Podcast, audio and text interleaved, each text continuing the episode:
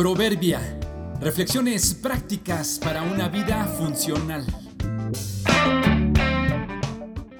Julio 27. Ajustes en el viaje. Las dificultades nos pueden hacer reaccionar a una vida mejor. Un buen amigo me platicó que hace poco tiempo él y su esposa pasaron por una situación que les hizo estar tristes y preocupados por algunos días. Después de varios síntomas y pruebas, el médico le diagnosticó diabetes a su esposa. La noticia no fue nada alentadora al principio y los hizo suponer e imaginar toda clase de dificultades a enfrentar. Supongo que, como muchos otros que han pasado por ese proceso, pensaron que no sería posible continuar con su vida cotidiana. Pero me animó que a pesar de lo difícil que resultó la noticia, han logrado reponerse y ahora alcanzan a ver cosas positivas en ello. En primer lugar, valoran de una forma diferente la vida y la salud. Luego, han cambiado su forma de alimentarse. Hoy no solo ella, sino los dos comen mucho más saludablemente.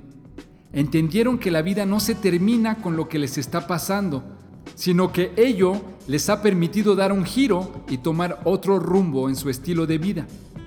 Seguramente lo que les acontece a ellos y a quienes padecen este trastorno no les hace celebrar y sentirse los más afortunados del mundo. Sin embargo, les ha hecho reaccionar y mudarse con todas las implicaciones que ello requiere a vivir agradecidos e implementar los cambios para seguir adelante con su vida cotidiana. Los eventos, las circunstancias y las noticias desagradables no necesariamente traen consigo la tristeza o la miseria. Les falta a estos la actitud y la confianza en Dios para enfrentarlas adecuadamente. Hay bondad de parte de Dios incluso en la posibilidad de hacer cambios. Y los cambios de planes o de estilo muchas veces nos llevan a mejores resultados, más lejos y con más ganancia de lo que hubiera habido sin un desajuste.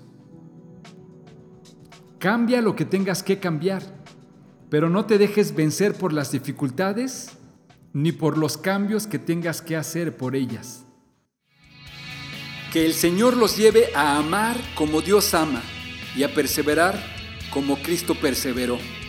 Segunda a los tesalonicenses 3:5.